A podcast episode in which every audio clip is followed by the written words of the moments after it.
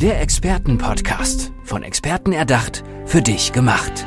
Experten aus nahezu allen Bereichen des Lebens geben wertvolle Tipps, Anregungen und ihr geheimes Know-how weiter.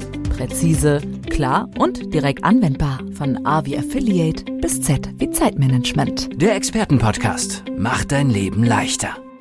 Ja, herzlich willkommen zu einer neuen Folge unseres Experten-Podcasts. Und ich habe wieder einen äh, tollen Experten mir gegenüber sitzen. Das ist der Matthias Wildgrube. Lieber Matthias, schön, dass du da bist.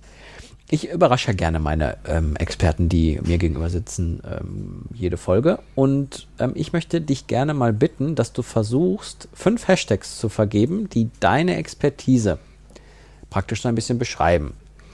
Ich Ja. weiß, es ist nicht leicht, Hm. aber das ist. Ja, schönen guten Tag auch erstmal von meiner Ja. Seite und danke, dass ich hier sein darf. Mm, Das ist in der Tat sehr überraschend schwierig. Ja, wir machen das so hier immer. Mm. Ein erklärtes Ziel ist ganz klar, dass wir den Schüler richtig kriegen wollen.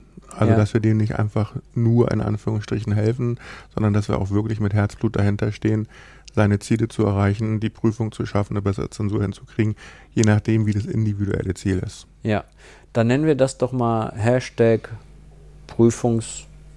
Ja, dann nennen wir es Hashtag Prüfungsangst vielleicht. Genau. Dann haben wir aber auch den großen Bereich ähm, des Selbstbewusstseins, weil viele Schüler gar nicht sich sicher sind, was sie alles abrufen können, dass sie, wie sagt man dazu jetzt? Also in jedem Fall haben wir Hashtag Selbstbewusstsein schon mal, Mhm. dass sie überzeugt an die Sache herangehen. Genau richtig. Mhm. Hast du noch einen Bereich, den wir verhashtaggen können? Mhm. Also Hashtag Schule könnten wir auf jeden Fall vergeben, weil es geht um die Schule. Das, das auf jeden Fall. Dann Kinder mit Lernschwierigkeiten helfen wir, also Lernschwierigkeiten Hashtag Lernschwierigkeiten, und Konzentrationsproblematik. Hashtag Konzentrationsproblematik. Jetzt könnten wir wahrscheinlich noch viele Hashtags. Wenn man einmal Ja. drin ist, Ja. dann geht's. Ja. ja, aber das ist nun mal so. So, jetzt wollen wir das Ganze aber auch mal einmal nochmal mit Leben füllen. Also, beschreib doch nochmal, an welchen Stellen du vielleicht auch aktuell so am häufigsten ähm, thematisch unterwegs bist. Also, wir haben es jetzt zwar schon ein bisschen angedeutet bekommen, aber versuch, erzähl mal. Ich habe eine Nachhilfeschule, wo wir erstmal grundsätzlich allgemeinen Unterricht geben in Einzelform von der ersten Klasse bis zum Abitur. Und da sind die Herausforderungen unterschiedlich. Die kleinen Kinder brauchen halt noch Unterstützung in der Mathematik. Wie funktioniert das überhaupt, weil das erstmal ganz weit weg ist. Für uns Erwachsene sind Plus-Minus-Rechnungen ganz normal. So ein Erstklässler, Zweitklässler, den muss man da erstmal ranführen, weil er mit nichts zu tun hat. Das ist nichts Greifbares.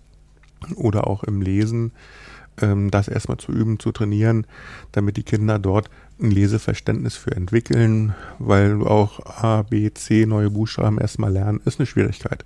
Und das ist bei den kleineren und bei den größeren kommt dann nachher die Schwierigkeit dazu, dass sie manchmal auch frustriert sind. Sie wissen zwar, dass sie jeden Tag zur Schule müssen, sie gehen auch hin, aber es fällt ihnen schwer. Mhm. Es gibt natürlich auch motivierte Schüler, aber es gibt auch viele, denen es einfach vom Gefühl her schwerfällt. Sie möchten, aber sie haben halt einfach ihre Schwierigkeiten damit. Und ähm, das sind so die Herausforderungen, die wir haben auf dem einen Bereich und in dem anderen Bereich der Lernproblematik, sei es Leserechtschreibschwächen, ähm, sei es Aufmerksamkeitsgeschichten. Da gucken wir erstmal nach den Ursachen. Ne? Weil heutzutage ist es so, dass die Kinder häufig leider in irgendeine Schublade gesteckt werden. Wenn sie da drin sind, dann ist es für die Eltern, für die Familien unheimlich schwierig, da wieder rauszukommen, weil dann entstehen Folgeschwierigkeiten, Folgeleiden, sowohl fürs Familienleben als auch für die kleinen Knirpse. Und wir gucken dort erstmal nach den Ursachen und versuchen dann, diese Ursachen zu beüben, zu trainieren, sodass es dort zu deutlichen Verbesserungen kommt. Wenn ich mir jetzt das aktuelle Schulsystem so ein bisschen anschaue, ist das etwas, was natürlich da gar nicht so richtig für aufgestellt ist, für die tollen Lösungen, die ihr da anbietet. Ne? Die Schulen können das gar nicht abbilden. Das ist ja nun mal ein System, wo ein Lehrer für 25, 30 Leute da ist und der kann sich da nicht um jeden Schüler einzeln kümmern. Und dann kommt das Thema dazu, die Kinder, die, also der Lehrer muss ja seinen Schulstoff irgendwie durchziehen. Und die Kinder, die jetzt Schwierigkeiten beim Lernen haben, die müssen dann sich irgendwie selbst helfen, was ja nicht geht. Und dann gibt's halt die ruhigen Kinder. Naja, das ist für den Lehrer natürlich irgendwo so bestimmt ein Glücksgriff, weil die, Ja. die sind erstmal unauffällig fürs allgemeine Unterrichtsgeschehen. Und dann gibt es aber auch den berühmten Zappel Philipp. Und der hat es dann doppelt schwer, ähm, weil der natürlich regelmäßig angezählt wird. Und das macht kein, kein gutes Gefühl, da leidet das Selbstbewusstsein drunter. Und das ist nicht schön für so ein kleines Kind, weil es ja sowieso schon es schwieriger hat als die anderen.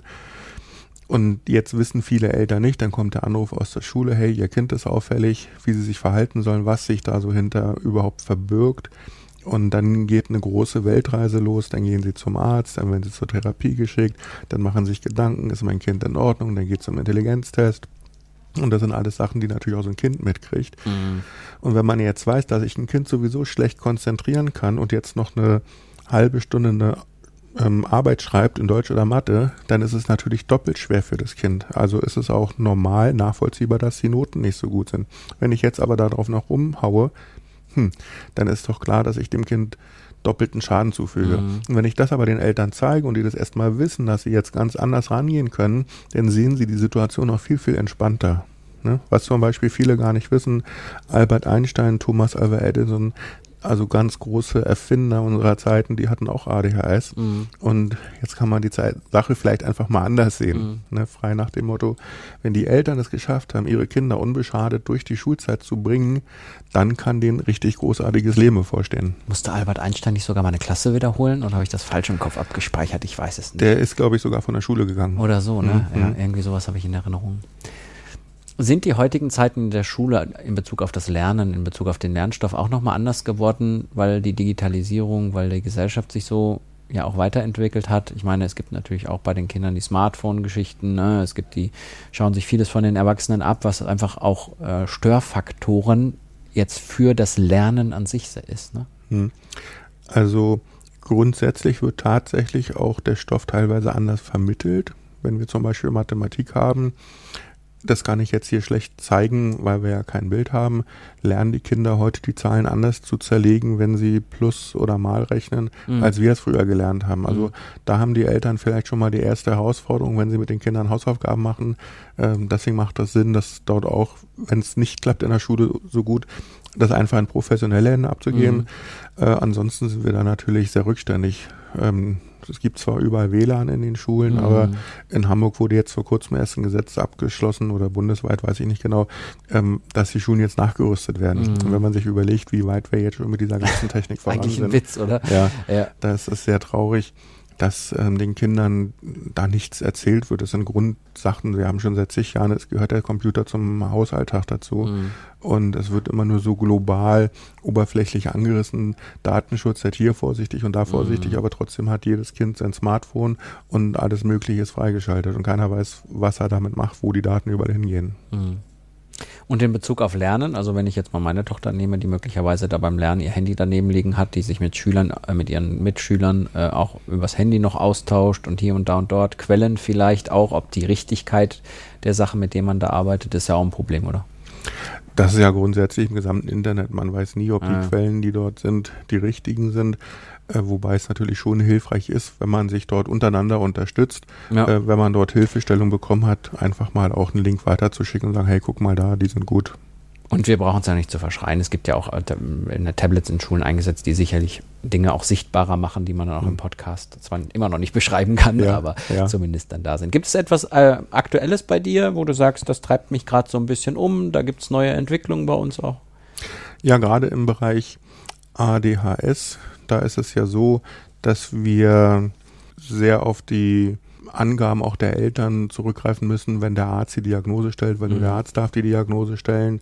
Und ähm, was uns auszeichnet ist, wir haben da einen AD-Scanner, der ist von der Charité Berlin respektive Uniklinik Mais in Verbindung mit der Meditech Elektronik GmbH in Hannover unter Leitung von Professor Michael Hus entwickelt worden. Also der Professor Hus ist von der Universitätsklinik Mainz. Mhm. Und die haben diesen Scanner entwickelt, um nochmal ähm, richtig messen zu können, ah, ja. ob dort tatsächlich ADS bzw. ADHS vorliegt. Denn mit diesem Messgerät äh, wird es nochmal richtig nachvollziehbar. Da kann man also mit ähm, motorischen Unruhen, die vorhanden sind oder auch nicht vorhanden sind, die kann man so messen, die man sonst nicht sehen kann. Mhm. Und da habe ich das Glück, dass ich in Hamburg der Einzige bin, der mit diesem Gerät arbeitet.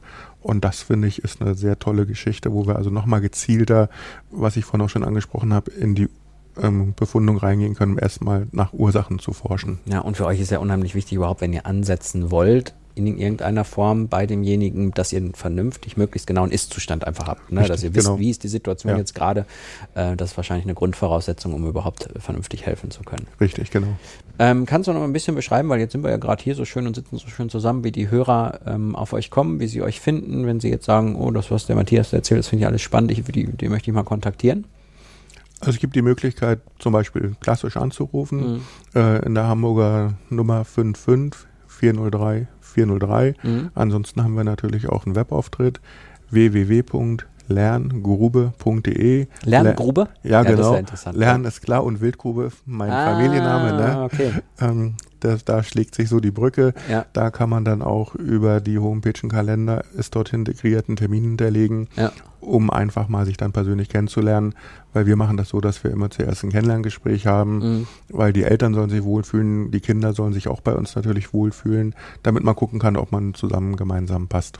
Jetzt habe ich dir gerade in der Internetseite dazwischen gequatscht. Sag sie nochmal einmal, ohne dass ich dazwischen quatsche. www.lerngrube.de So, das haben wir uns doch gemerkt. Lieber Matthias, das waren sehr interessante Informationen. Ich weiß jetzt, was du tust und ich glaube, all unsere Podcast-Hörer wissen es auch. Ich danke dir, war eine tolle Folge. Danke auch.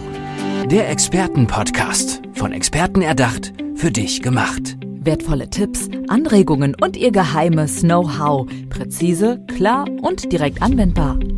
Der Experten-Podcast macht dein Leben leichter.